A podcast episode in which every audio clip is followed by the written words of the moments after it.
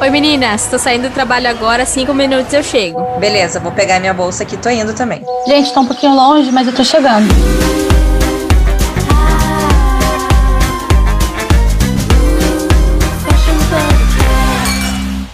Mais um Fashion Pubcast!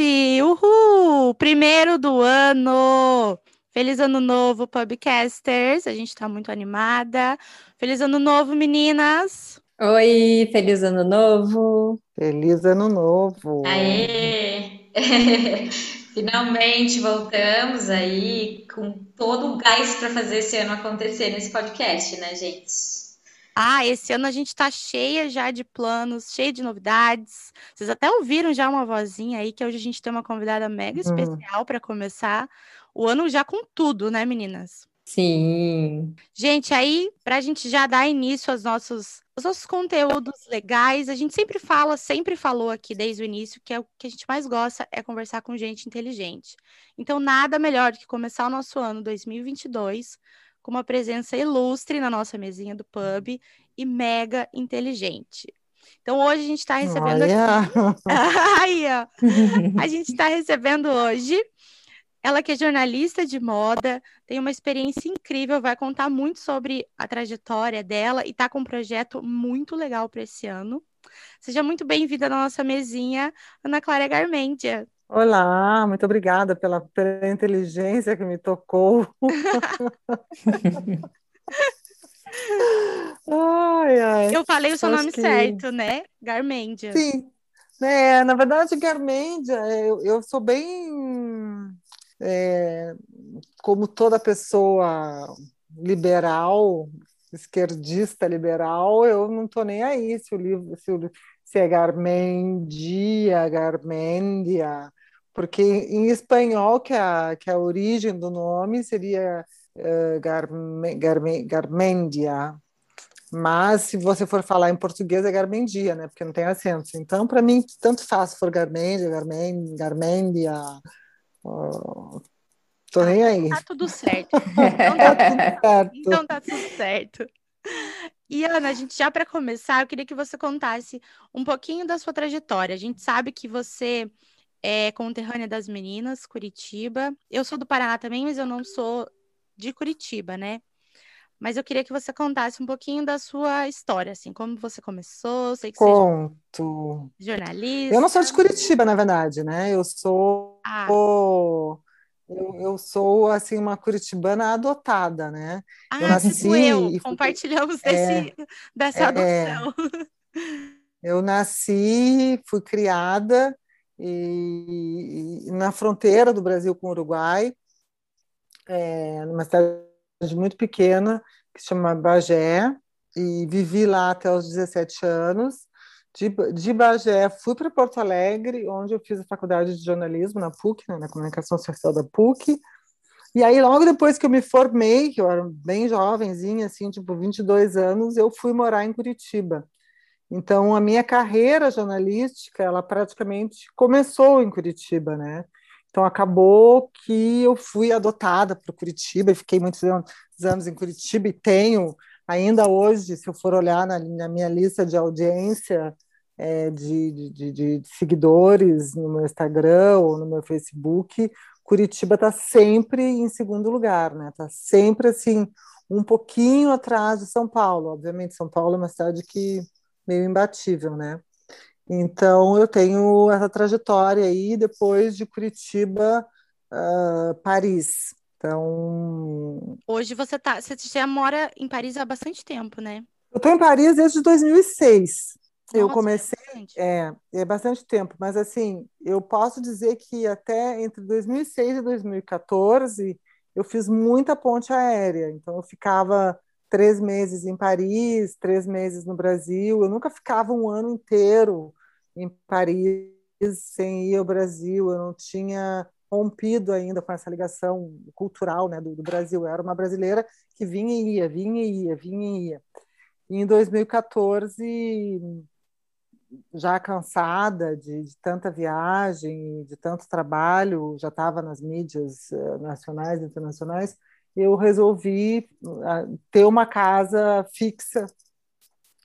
e tirei a documentação que eu tinha direito de tirar a nacionalidade italiana, e aí acabei ficando como europeia aqui e tendo essa residência, uma segunda residência, né, porque eu tenho empresa no Brasil, quer dizer, existo no Brasil, trabalho muito mais com o Brasil do que aqui, mas fisicamente vivo aqui direto desde 2014. Ah, que legal. Ana, sabe o que eu lembro muito? Na minha época de faculdade, eu descobri a tua coluna na Gazeta do Povo. Nossa Senhora, eu acompanhava direto, daí eu tinha o jornal, eu fazia recortes das tuas fotos, hum. fazia colagem, nossa, adorava, achava sensacional, era muito boa. Era não muito... sei se você ainda não, não tem mais, né? Não, a Gazeta do Povo, vocês viram o que a Gazeta do Povo virou, né? A Gazeta do Povo, você Sim. entra, parece que você está num, num, portal da igreja uh, do, da Opus Dei, assim, uma coisa...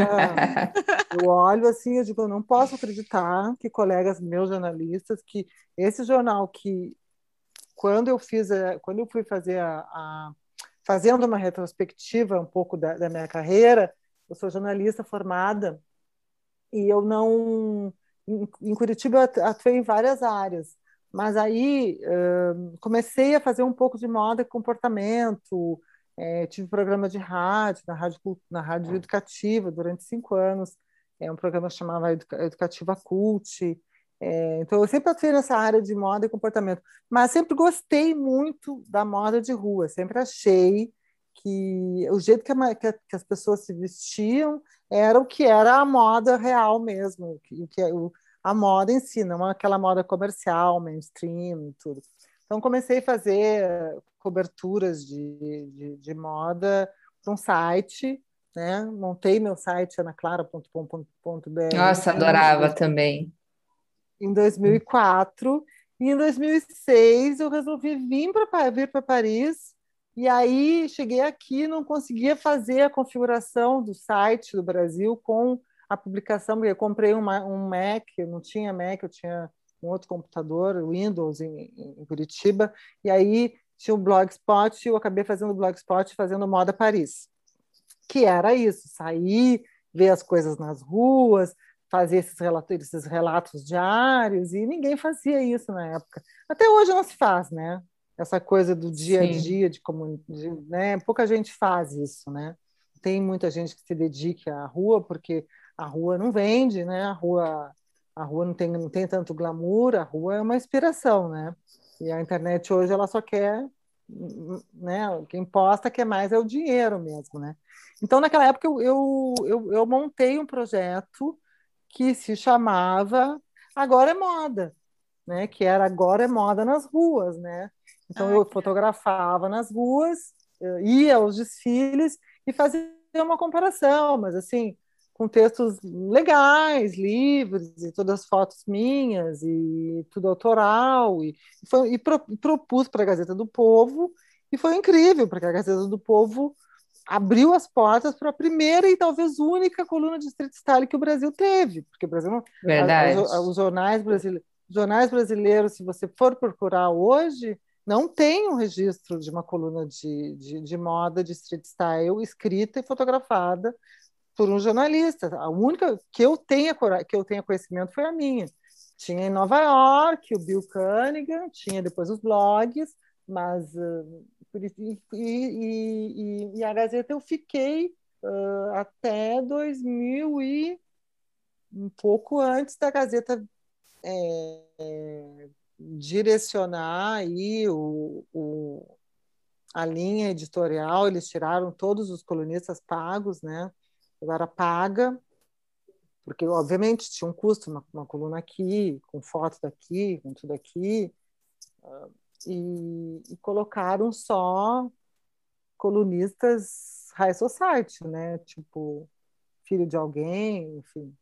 Enfim, não vou entrar muito nesse mérito aí. Mas aí acabou a minha coluna com a Gazeta, mas foi um período maravilhoso e realmente foi um, um, um um marco para mim, uma morte muito grande, porque aque, aquela coluna era a essência daquilo tudo, de tudo que eu acreditava como como como trabalho de jornalismo de, de moda e pesquisa e comportamento. Então foi, foram anos muito felizes que eu tive ali e que me abriu porta também. Depois eu, através do blog, eu trabalhei também uh, na Vogue, na Elle, uh, fiz colaborações com o Style.com, que hoje é o Vogue né, internacional. Enfim, fiz muita coisa né, nesse, nessa área da, da, do street style uh, até até 2017, eu acho, 2016, quando esse movimento do street style perdeu muita força, porque entraram os influencers, né, os bloggers. Os, é uma pena, né? É, e os looks montados, né, não os looks que uhum. eram mais genuínos, né, mesmo que fossem porta de desfile, antes não tinha essa, essa coisa das marcas patrocinarem as pessoas para elas irem nos desfiles já com os looks montados. Era uma coisa mais mais natural, né? Mais elegante, Sim. mais genuína, mais criativa. Não, e as pessoas é, que você não. fotografava eram as pessoas que você encontrava na rua, né? Então não era nenhuma influencer, nenhuma blogueira, não, nenhuma elas famosa. Existiam. Elas não Exatamente. existiam nessa época. Né? O, que, o que a gente via nos desfiles eram, quando era em desfile, eram as editoras de moda, vestidas normal, né? Sim. Mas não tinha essa figura de influencer. E aí depois eu acabei acabei indo para a área de voltando para a área da escrita, né? Que eu sempre escrevi muito. Eu comecei a fazer entrevistas e, e até o, o fim da L Brasil, que foi em 2018, acho que eles fecharam a L, Acho que foi 2018. É, e depois. Foi. Ou 2019 eles... e voltaram em 2020. Uma coisa eles assim. descontinuaram. Assim, teve.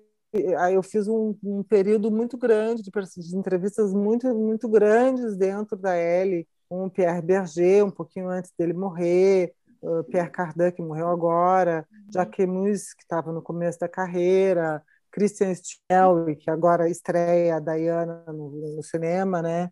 Ah, que já tinha feito Crepúsculo, enfim, fiz várias entrevistas internacionais importantes e que tirou também um foco um foco desse período aí do street style, né? Então assim é complicado um pouco falar da minha carreira porque tem muita coisa. é uma, é uma, uma história longa, né? São é, anos já sim, de experiência. Sim, eu tenho, eu comecei a fazer, a, eu me formei em jornalismo com 22 anos e eu tô com, eu vou fazer 54, né? Então é bastante tempo. É bastante tempo, mas é, é é bom porque é muitas histórias, né? E você passou por vários momentos, várias transições. Acho que você veio de uma época que o jornalista de moda, ele era a única voz que que tinha, né? Porque as revistas de modas eram, eram soberanas, eram nelas que a gente é. É, é encontrava as notícias, que a gente viu o que estava acontecendo, é, conheciam novas marcas, eram as revistas, eram, eram os jornalistas é. É, essa voz.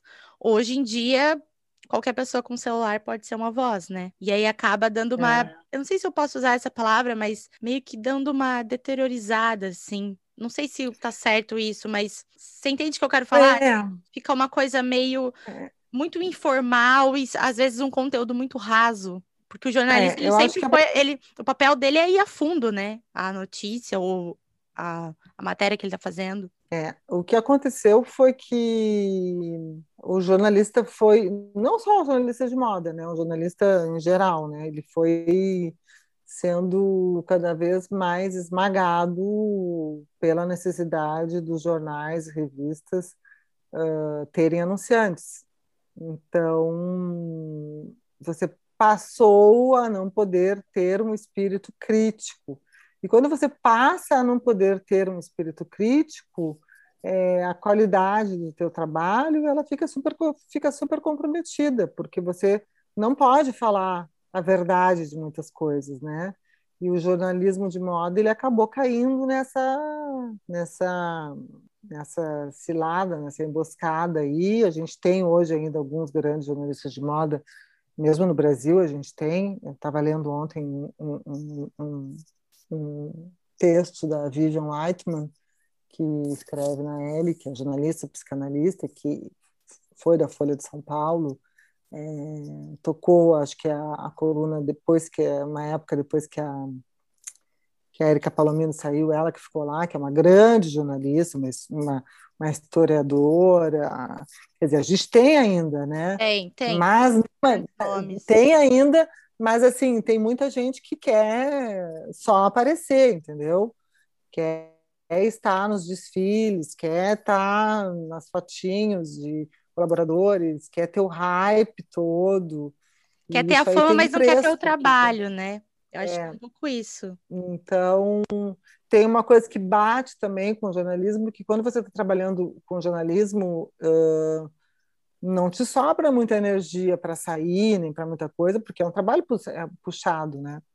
Então tem assim, o jornalista ficou muito ficou ficou abandonado e as influências elas tomaram conta, né? Porque hoje em dia para qualquer marca ou qualquer evento que possa ter, é, que é sempre voltado para a venda, né? Porque é o, o, grande interesse da moda do prêt-à-porter, do mainstream, de quem gera dinheiro para pagar as pessoas, é, é vender, né? É. Então a moda verdadeira, a moda de rua, ficou um pouco, embora ela seja a grande inspiração para o prêt-à-porter, e a gente esteja vivendo um momento de discussão bem grande em função disso, em função da, da, da recente morte do, do, do Virgil, que era um cara que, que trouxe o, o streetwear e, o, né, para o luxo, e temos o Demi na, na, na Balenciaga, que faz a mesma coisa, enfim, esse processo todo aí, daí, da, da, da marca do a marca do ai, do Ken, do Kenny,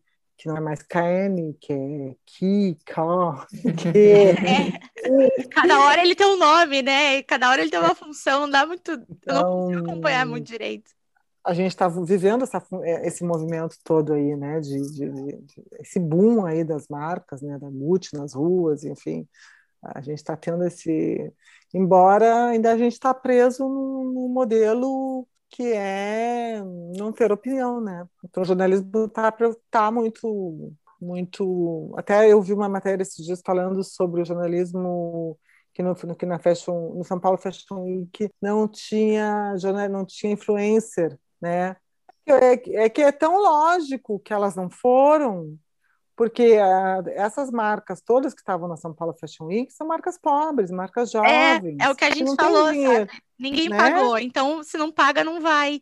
Então, qual é a função de você querer falar sobre moda brasileira e falar sobre moda se você não vai falar quando você tem a oportunidade de falar, né? Porque elas não estão ali para falar. O que, o que eu acho que não foi diferenciado, que é uma coisa que eu falo há muitos anos e, e até meio que rolou um, cancela, um cancelamento assim meu em relação a isso foi que essas pessoas elas são vendedoras, entendeu? Elas não são essa, ser influencer é ser vendedor, entendeu? Sim. Você está ali vendendo uma marca, você está sendo pago pela marca. Você não vai falar mal da marca que está te pagando a viagem que você está fazendo, entendeu? Que está te colocando num hotel cinco estrelas em Paris, que está te colocando um, um motorista na tua porta, entendeu? Você não vai falar mal dessas pessoas, você não pode falar mal dessas pessoas, entendeu? Então, assim, meio que é meio que você vender a tua alma para o diabo.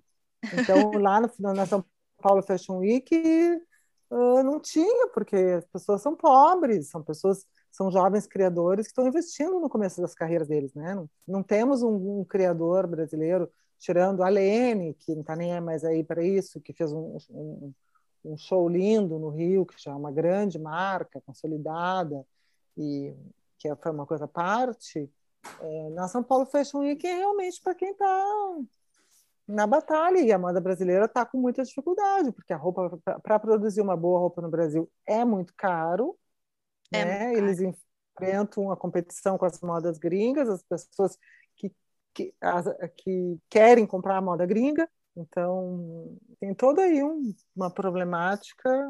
Não, é um difícil, né, a gente competir, porque hoje a gente compete com as marcas de luxo, né, que é muito complicado, ou você compete lá com a China agora, que está bombando, tá, tá aí, né, em todas as redes sociais, TikTok, não sei o quê, as menininhas geração Z consumindo, então é realmente complicado. É, então eu acho que a, a, a interessante é você fazer a moda para o teu público mesmo, né, fazer o teu slow ali e ter o, ter o teu, o teu ciclo de pessoas que te consomem, né? Como eu, por exemplo, como comunicadora, eu tenho lá, sei lá, 21 mil seguidores e 800, e tô nesses já, ó.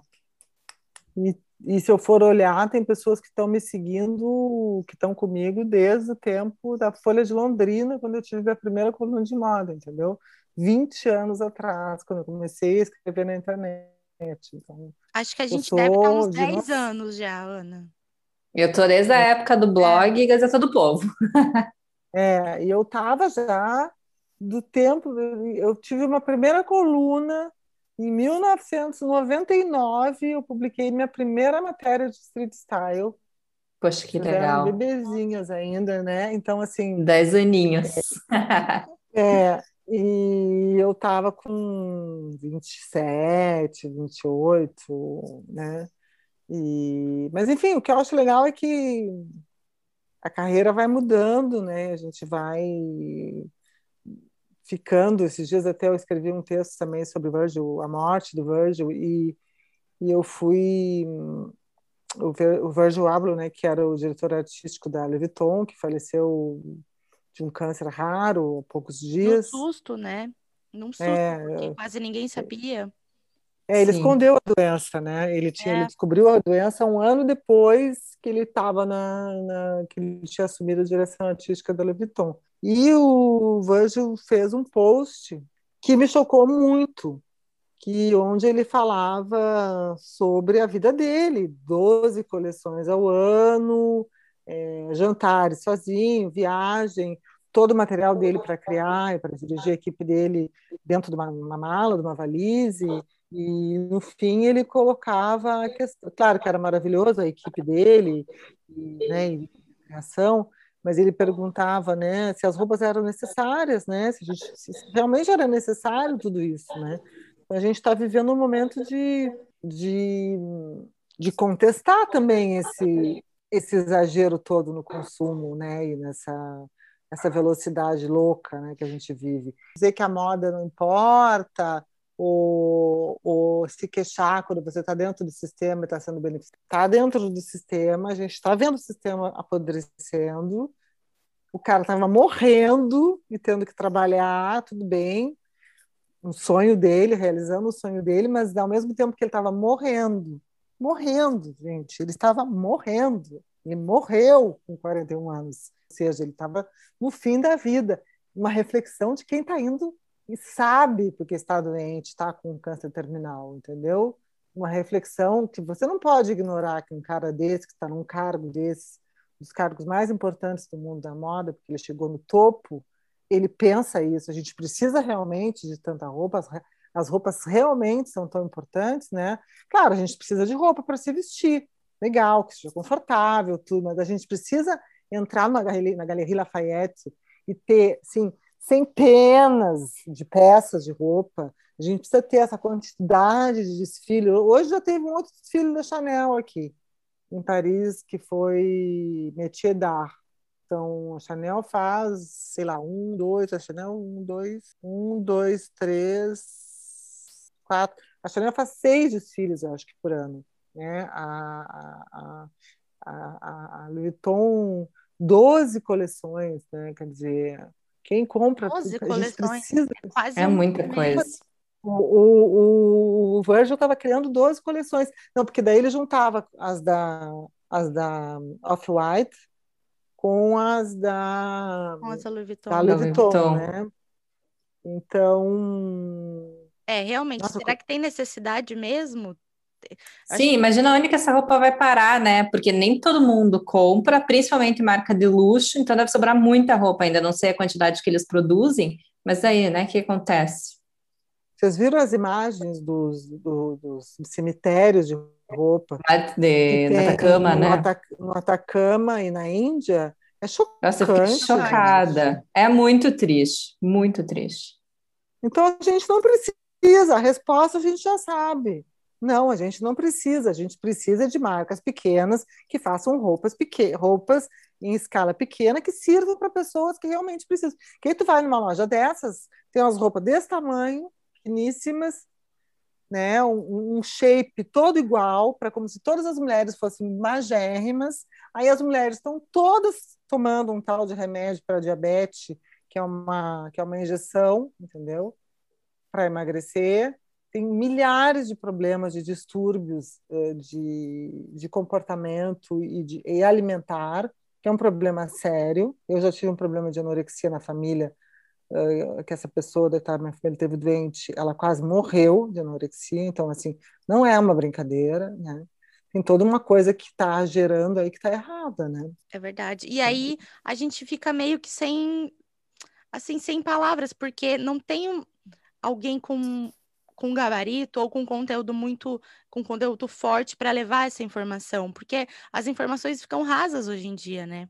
O papel do, do jornalista é que era isso, que era a nossa voz, que era a pessoa que tinha um conteúdo muito forte para levar e que tá que tá sumindo, né? Ou você acha que não? Acho que que dá ainda para ter um espaço. eu acho que eu acho que o o jornalista que tem vontade de falar, ele é cancelado, ele não, não, não parte desse sistema. Você veja, veja, por mim, um post que eu, que eu, que eu fale, que eu levante o assunto, eu já tenho milhares, algumas pessoas que vêm, criticam e digam que não, que eu estou errada, que a moda é, que a roupa é importante, que a roupa não é fútil, que a moda não é fútil, enfim. E, na verdade, esse, esse é um questionamento que você não decide ele em cinco minutos.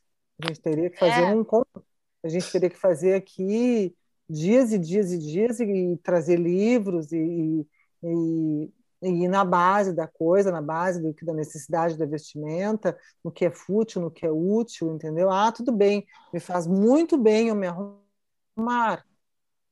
Enfim, querida, pode te fazer maravilhosamente bem, pode ser maravilhoso para ti, mas não é um ato de primeira necessidade a moda e o exagero e a criação. Necessidade é só tu te vestir.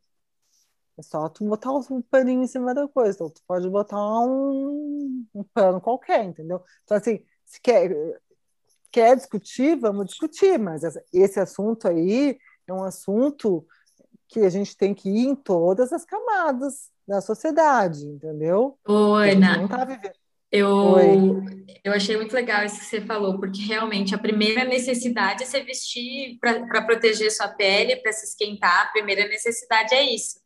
E a gente, a gente gosta muito de falar de sustentabilidade aqui no podcast, só que a moda sustentável, ela ainda é muito elitista, ela é muito cara para a gente consumir. A gente que produz roupa, eu e a Renata aqui, a gente sabe o preço de um tecido que é reciclado, uhum. de um algodão orgânico. Como é que a gente vai produzir isso para uma assim para né, para geral assim num, num custo baixíssimo a gente não consegue então é, é importante a gente falar sobre isso porque se você consegue se você tem é, possibilidade de comprar uma roupa de um material sustentável, faça isso. É o mínimo que você pode fazer, eu acho, né? É. É, só que aí tem uma outra coisa. Aí nós vamos passar.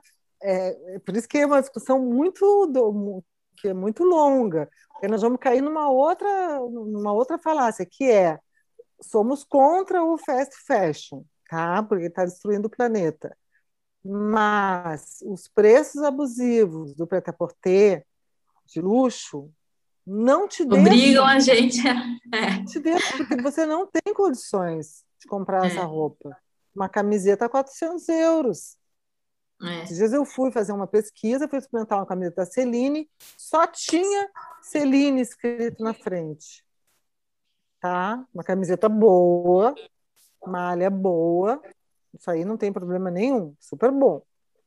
400 euros. 400 euros, 4 vezes 7, 28, são 2.800 reais.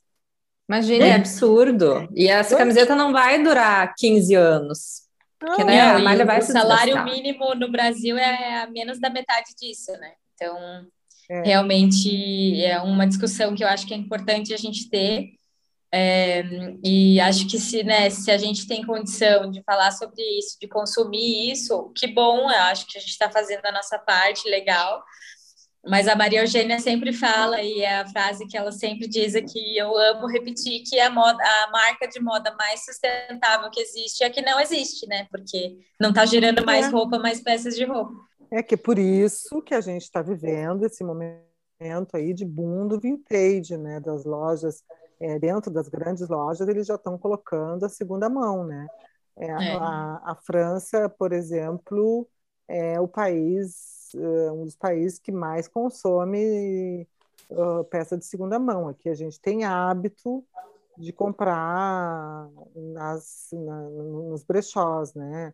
Brechó, friperie, braderie, é, que braderie é quando você faz, pega coisas que não vendeu e, e junta tudo, é, tem de tudo, brechó já está no nome, né? a gente já conhece, então talvez o caminho seja você reaproveitar as coisas que já são feitas, ou comprando a roupa velha e usando, ou comprando essa roupa e dela customizando, que é o que a Marine Serra, por exemplo, é, que é para mim o melhor, o maior nome da moda francesa hoje, é, dos jovens, né?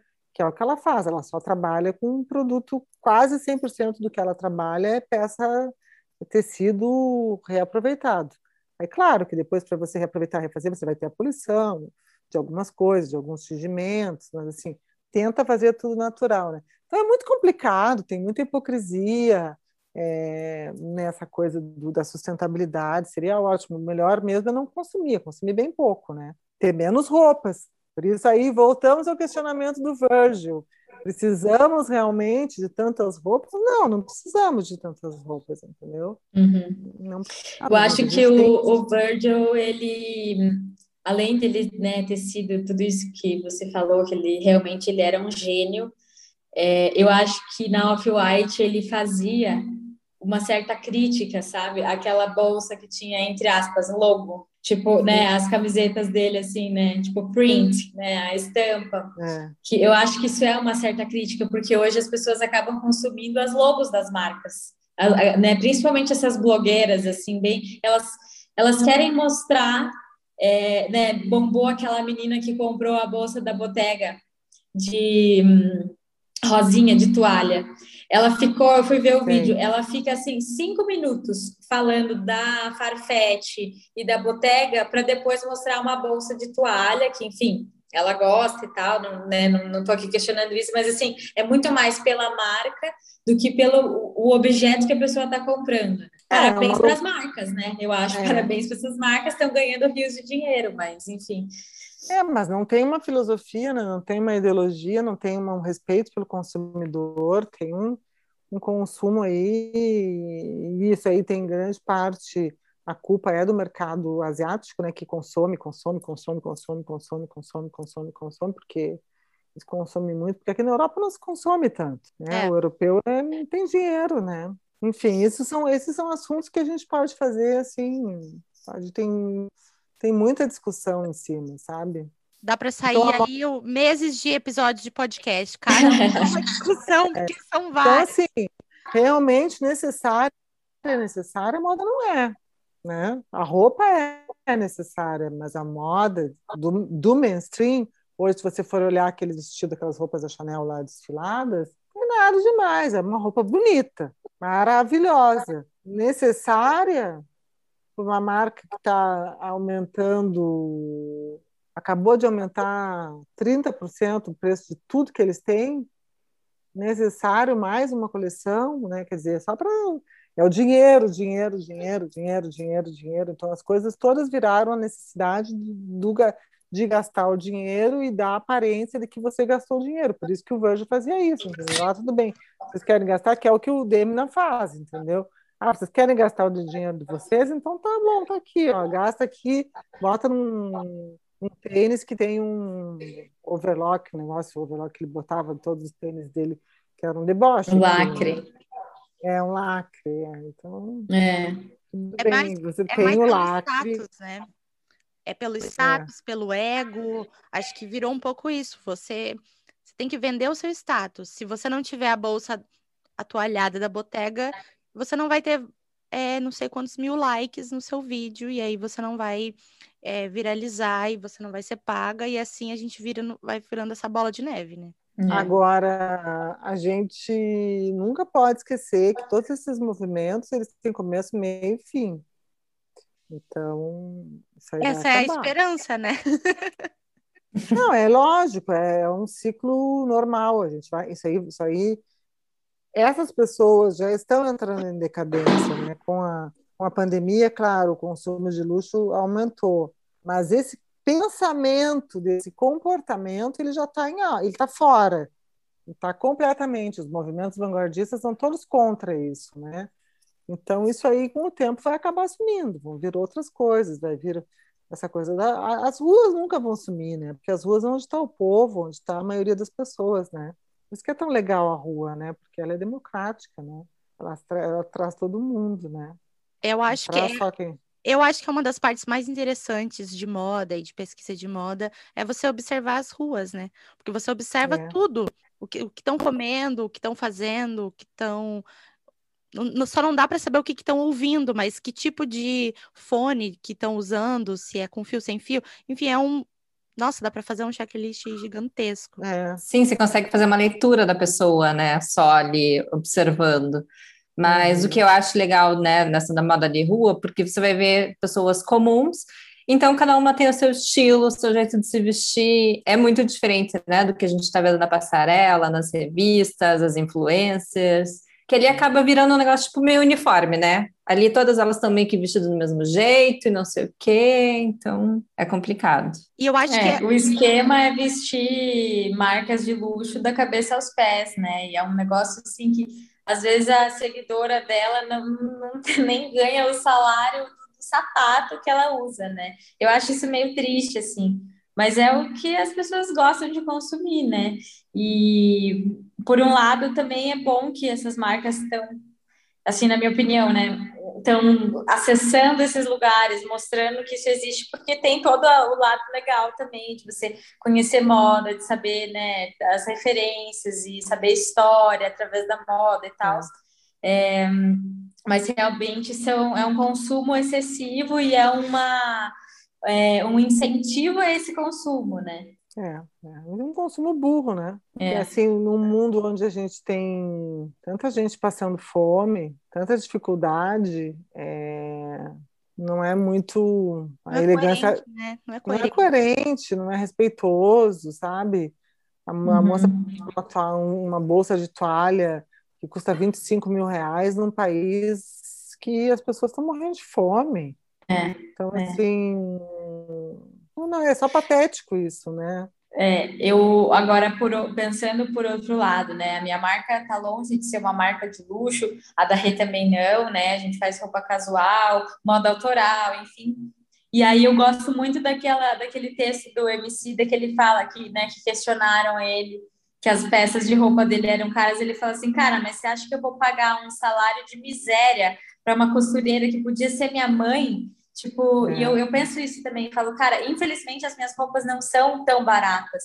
Justamente por isso, fazer, pagar bem os funcionários, ter uma qualidade de, de trabalho, no ambiente de trabalho, é sustentabilidade também. Então, eu acho que é isso que eu, que eu sempre falo. Eu acho que se a gente tem a oportunidade de consumir esse tipo de moda, maravilha, vai lá e faz tua parte, né? É, agora também não vou ficar, né? A gente tem, conhece marcas aí no, no, Brasil que a gente não pode citar senão a gente é processada, mas, cara, o Lu, a gente sabe quanto custa para produzir uma camiseta, gente, me desculpa. Pode ser o algodão Pima, não custa 500 reais, não custa, não tem como. Ela tá lucrando, assim, 10 vezes mais do que ela deveria lucrar, e eu, isso eu acho errado, isso eu acho que acaba com o mercado, né? Não, com é, certeza. Não. Então, é uma ambição louca, né? Por, por, por, ter mais, mais que o outro, mais que o outro, né? Mais like que o outro, mais publicação que o outro. Eu acabei me afastando um pouco do. Claro, teve a pandemia, mas assim, sempre eu tenho convites para voltar a escrever, para publicar, tudo. Aí me dá, me dá uma preguiça. Eu ia te perguntar Porque... isso. Quando que a gente vai ter uma coluna nova ou mais matérias inteligentíssimas e com, com texto tão bom que sempre foi.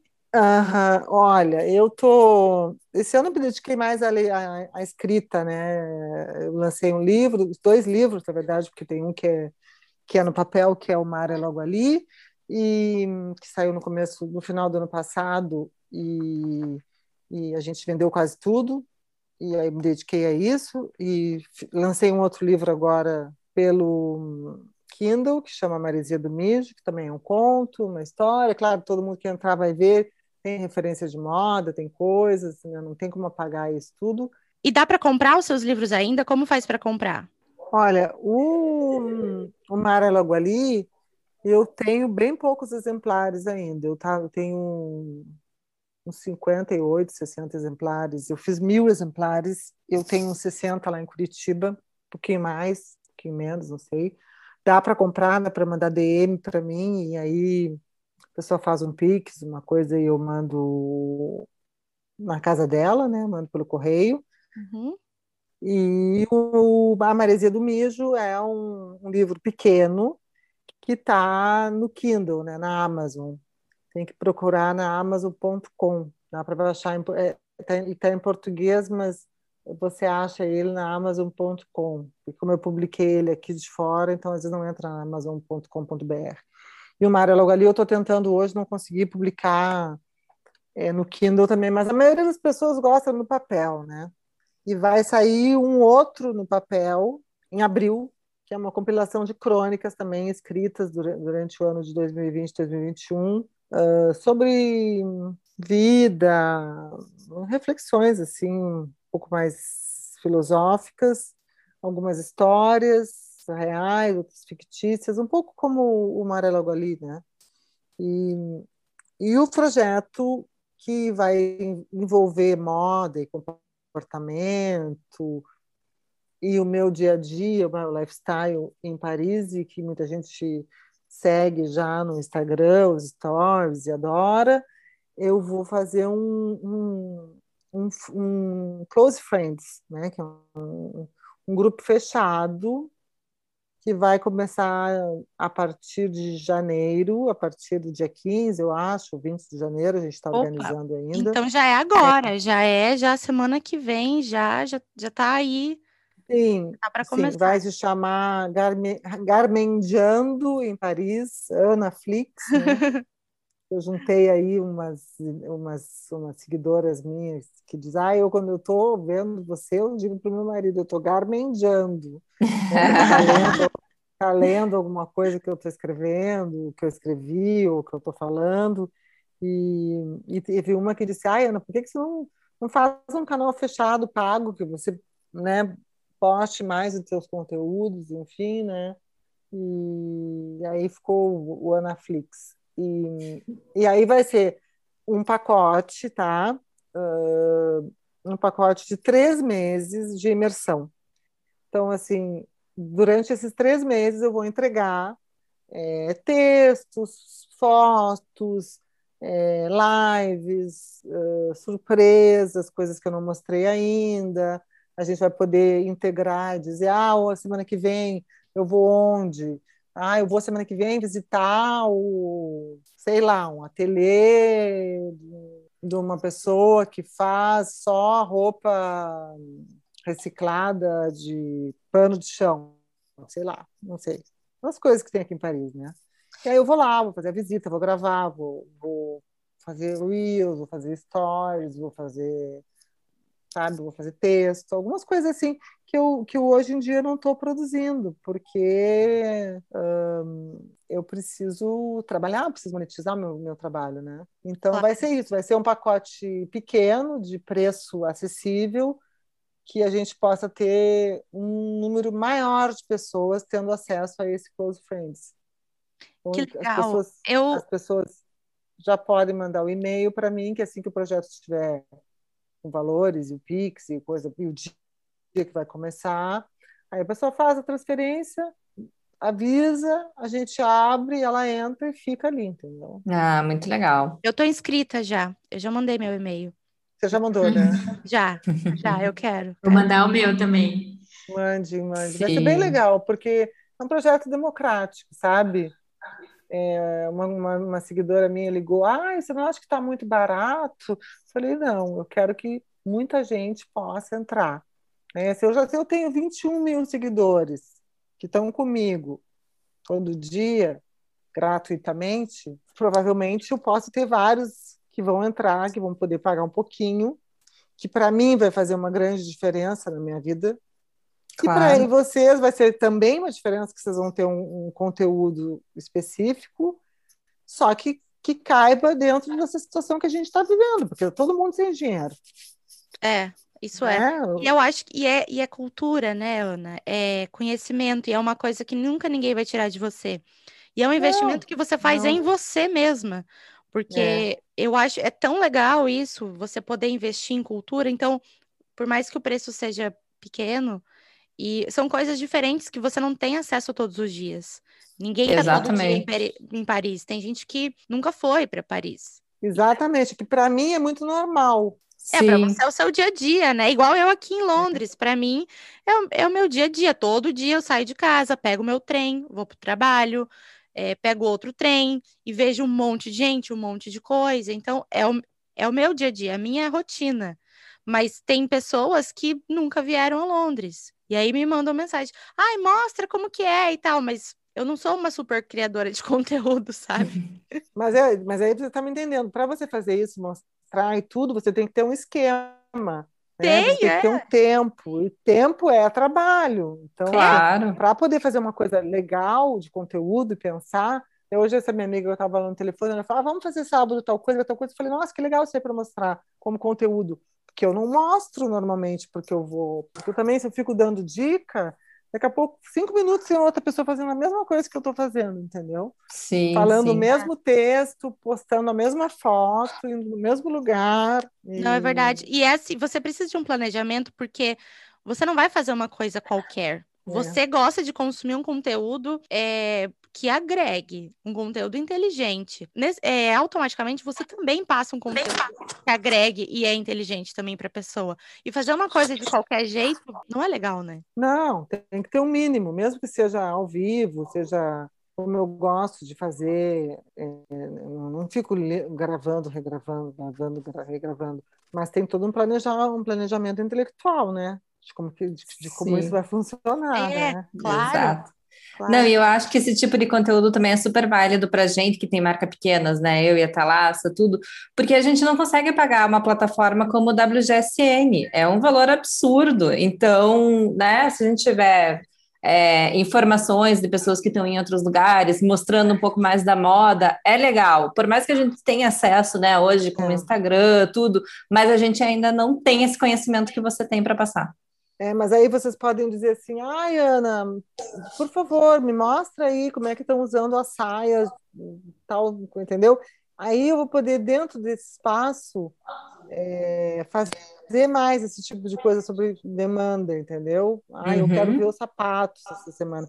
Eu faço consultoria, né, para grandes marcas, eu faço pacotes grandes de pesquisa.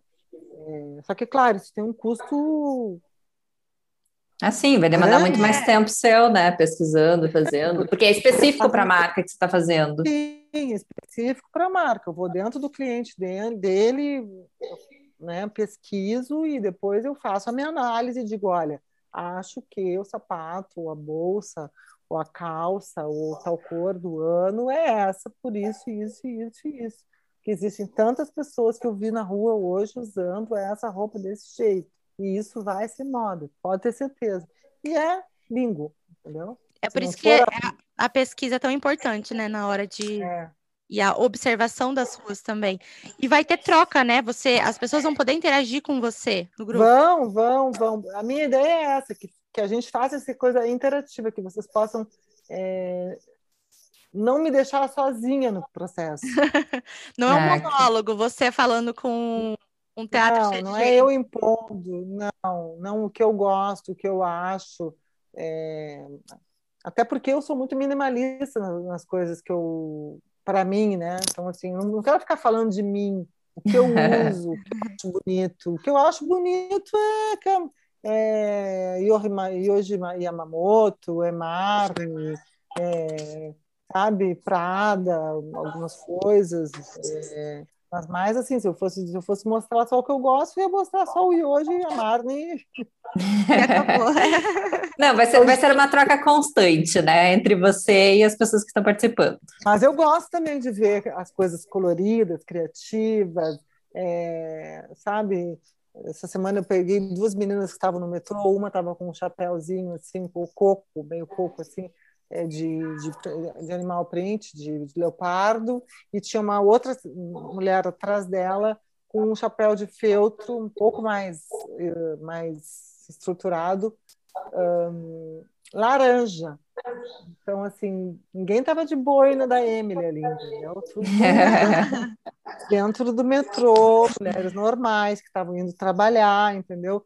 Isso é interessante, porque é um recorte que aquela mulher comprou aquilo ali. São duas mulheres de idade diferentes, usando chapéu diferente, as duas estão com modas diferentes, então a gente tem que ficar muito ligado isso hoje, porque assim como tem essa imposição de que todo mundo tem que botar a boina, na vida real não está todo mundo de boina, entendeu? Então, se você que tem se você tem uma loja, uma marca, é... quem te garante que só vai entrar na tua loja quem é essa pessoa que quer botar essa boina, né? Sim. Não. É, Você pode chegar pessoa que não tem nada a ver com o seu público e você não vai falar, olha, dá licença da minha loja, você não é meu público. Tipo, você vai vender, eu né? Eu adoro contar uma história, acho que a gente já deve estar terminando, mas eu adoro contar uma história.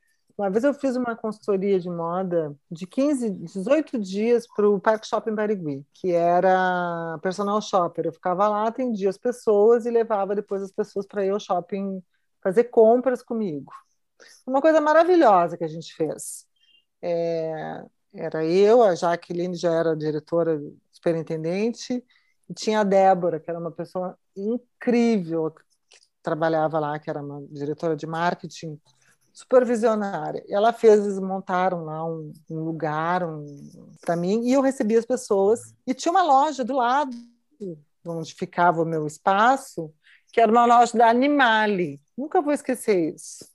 As meninas da Animale estavam naquela fase da, da botinha cowboy e do shortinho, sabe?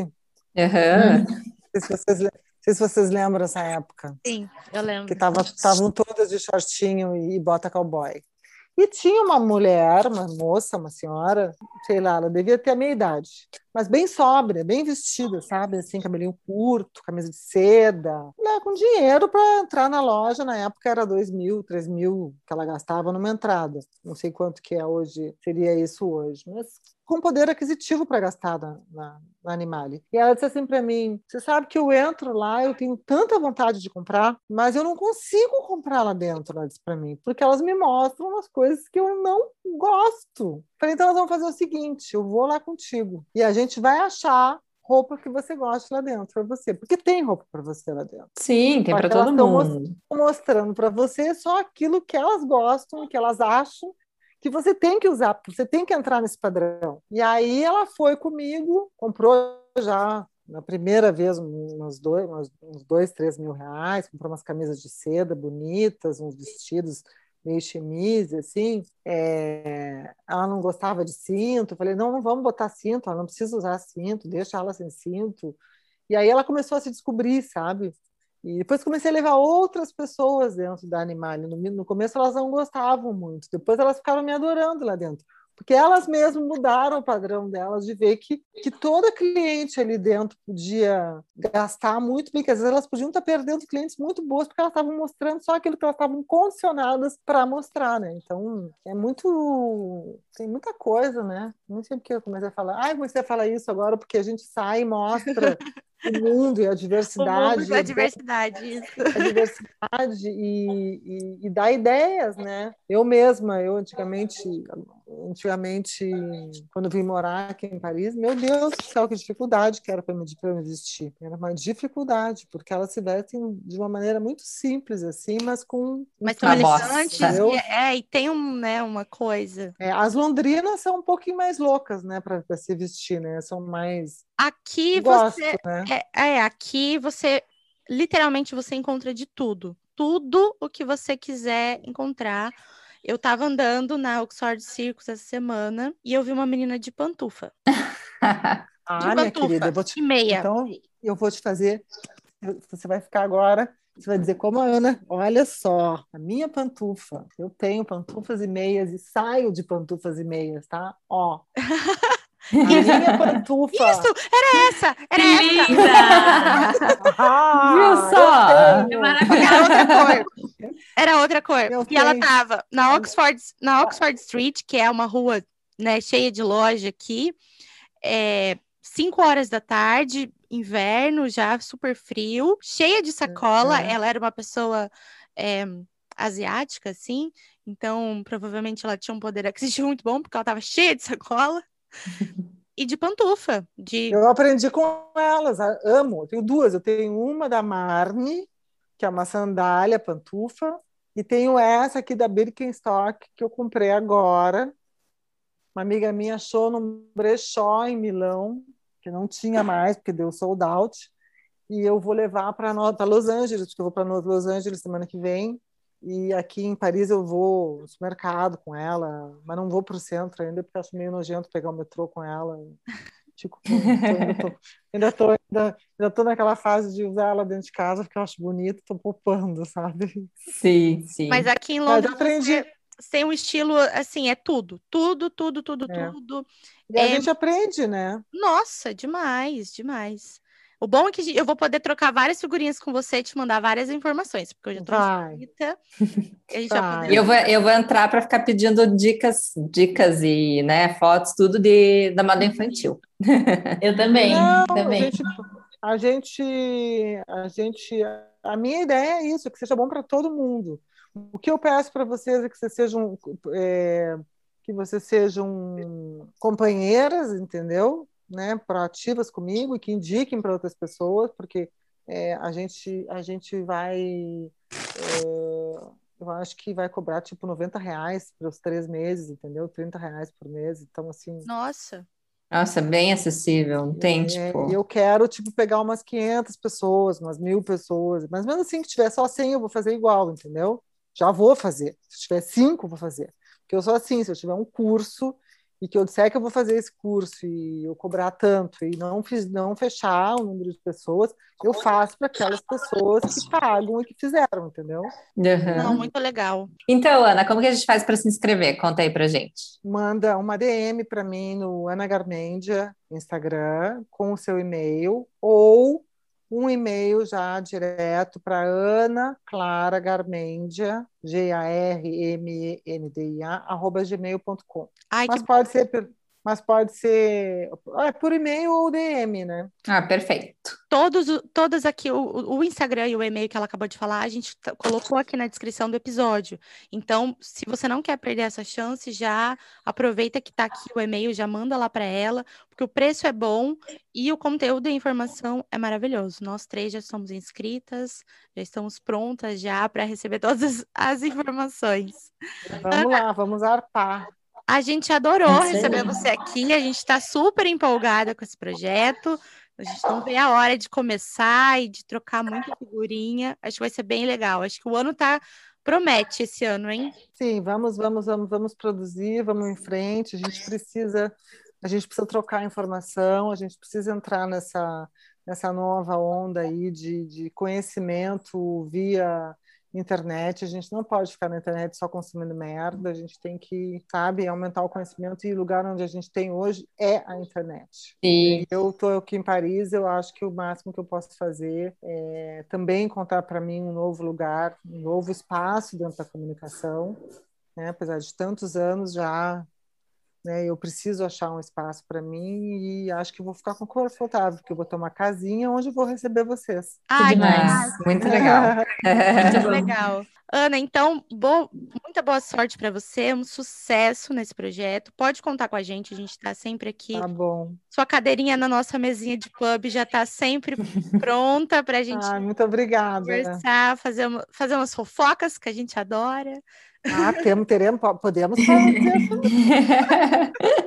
Sim, com Então tá, certeza. menina. Foi um prazer e a gente ficaria aqui horas debatendo com você. Tá ótimo, eu também amei, viu? Muito obrigada. E um, um bom ano para todas nós, né? E a gente vai ficar um tempo juntas. Espero vocês, então. Então tá bom. Com certeza. Obrigada. Beijo. Beijo. Beijo. Beijo. Até.